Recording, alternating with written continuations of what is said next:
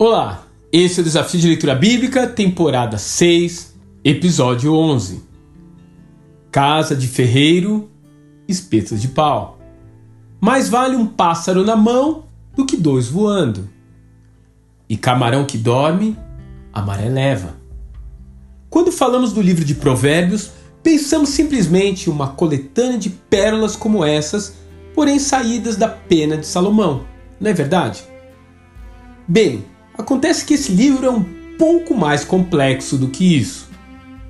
Ele começa com uma espécie de ficha bibliográfica que atribui seus versos ao famoso rei Salomão, conhecido universalmente pela sua sabedoria, o que o torna, de certa forma, o patrono de toda a literatura sapiencial herdada e desenvolvida pelo povo judeu ao longo dos séculos. Algumas delas, inclusive, inseridas posteriormente no conjunto dessa obra milenar. De fato, os primeiros nove capítulos não se parecem nada com os provérbios que conhecemos. Na verdade, eles nos trazem a ideia intimista de um pai conversando com seu filho, lhe oferecendo os conselhos que a vida lhe permitiu acumular. Além disso, o início desse livro nos apresenta a sabedoria como a personificação da justiça e da ética, sobre a qual o Eterno edificou o universo. Essa personagem peculiar, a sabedoria, se dirige aos homens convidando-os a aprender com ela a forma certa de se tomar as decisões, a fim de alcançar a realização de uma vida bem-aventurada.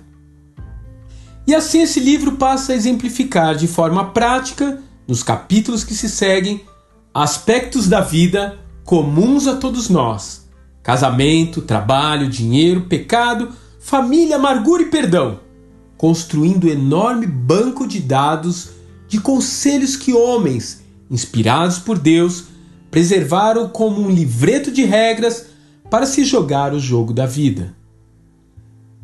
E a sabedoria está à sua disposição para ajudá-lo.